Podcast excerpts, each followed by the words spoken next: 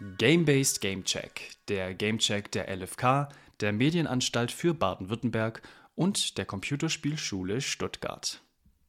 In diesem Gamecheck möchten wir uns das Spiel Suzerain angucken oder Suzerain.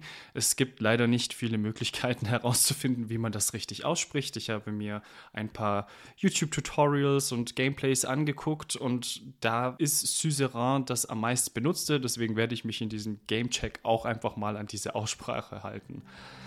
Suzerain ist ein fessendes politisches Rollenspiel, das die Spieler in die Rolle des Präsidenten einer fiktiven Nation namens Swordland versetzt. Das Spiel wurde vom Berliner Indie-Studio Torpor Games entwickelt. Es beginnt mit der Wahl des Präsidenten und führt die Spieler dann durch eine Reihe von politischen Herausforderungen. Denn in dem Spiel ist es so, dass eine 20-jährige Diktatur endet, die von Traditionalisten geführt wurde und jetzt 1954 durch einen Bürgerkrieg beendet wurde. Nun hängt die Zukunft des Landes von dem jungen, charismatischen Anton Ryan ab, den man in diesem Spiel spielt.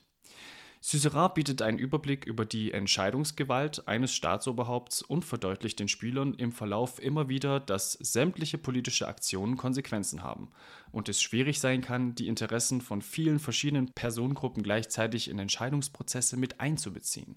Man wird immer wieder in Intrigen verwickelt und man muss sich mit moralischen Dilemmen auseinandersetzen, während man versucht, das Land vor dem Untergang zu bewahren. Denn es war ja gerade eben erst eine Diktatur, die beendet wurde und man will natürlich alles daran setzen, dass es da nicht wieder reinrutscht. Durch das aktive Mitentscheiden kann man sehr gut ein Gefühl dafür entwickeln, wie komplex Politik sein kann. Die Grafik des Spiels ist sehr einfach gehalten.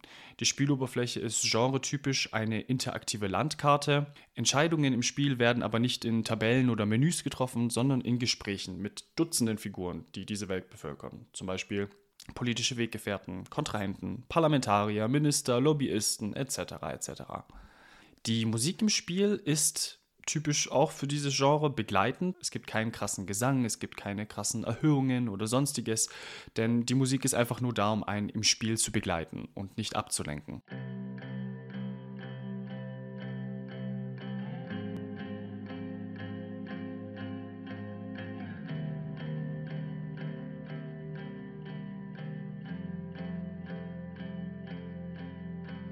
Mir ist trotzdem aufgefallen, dass mich die Musik, jedenfalls dieser eine Soundtrack, der die ganze Zeit im Hintergrund läuft, sehr an Life is Strange erinnert hat vom Vibe her.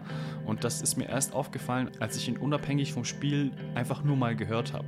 Auch wenn in Life is Strange die Musik wirklich wichtig war und untermalend für die Story, ist das hier eher ein beruhigender Effekt und sorgt dafür, dass man sich besser auf die Geschichte konzentrieren kann. Das Spiel dauert etwa 9 Stunden, um es durchzuspielen. Und das Gute ist, es ist kostenlos für den Windows-PC oder für die Nintendo Switch verfügbar. Suzerain, Suzerain ist ein anspruchsvolles Spiel. Das ist, finde ich, nichts, was man ähm, spielen kann, wenn man gerade kaputt ist vom Lernen oder vom Arbeiten und dann sich abends hinsetzen will, um sich zu entspannen. Aber es ist sehr interessant für Leute, die politisch interessiert sind oder Rollenspielfans. Es bietet einen sehr guten Einblick in die Welt der Politik und fordert die Spieler heraus, ihre Fähigkeiten als Führer unter Beweis zu stellen.